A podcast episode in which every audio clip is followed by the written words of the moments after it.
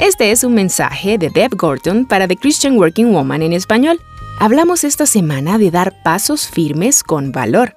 Quiero que pienses en el periodo que estás viviendo. Quizás Dios te está llamando a dar unos pasos de fe para decir algo en específico, ser un agente de cambio o apoyar a las personas que te rodean. Sea cual sea la circunstancia, quiero que consideres la importancia del contexto.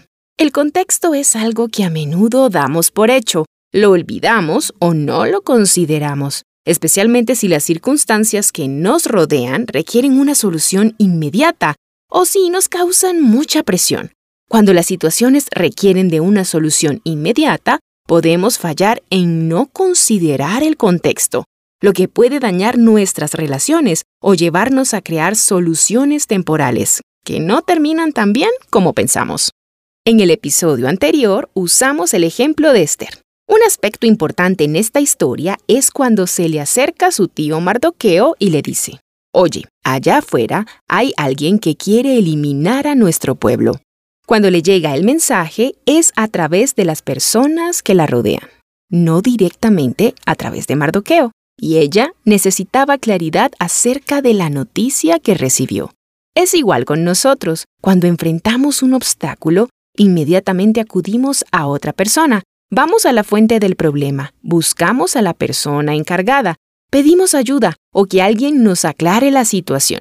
Sin embargo, mira lo que hace Esther. Al enterarse del problema y de la angustia de Mardoqueo, quien no la podía ver, porque en la ley de Persia, si alguien estaba en duelo, no se podía acercar al palacio.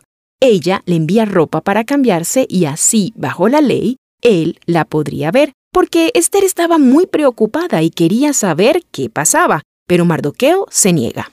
Hay momentos en nuestras vidas donde las cosas no salen como queremos, en especial en situaciones de emergencia. Pero Esther decide no presionar y respetar la decisión de Mardoqueo. Ella consideró el contexto y cambió su enfoque.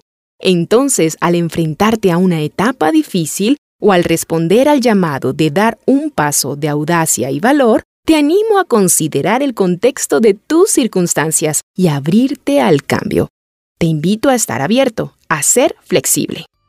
Encontrarás copias de este devocional en la página web de christianworkingwoman.org y en español por su presencia radio.com, SoundCloud, Spotify, Amazon Music y YouTube. Búscanos como The Christian Working Woman en español. Gracias por escucharnos. Les habló Cindy Villabón.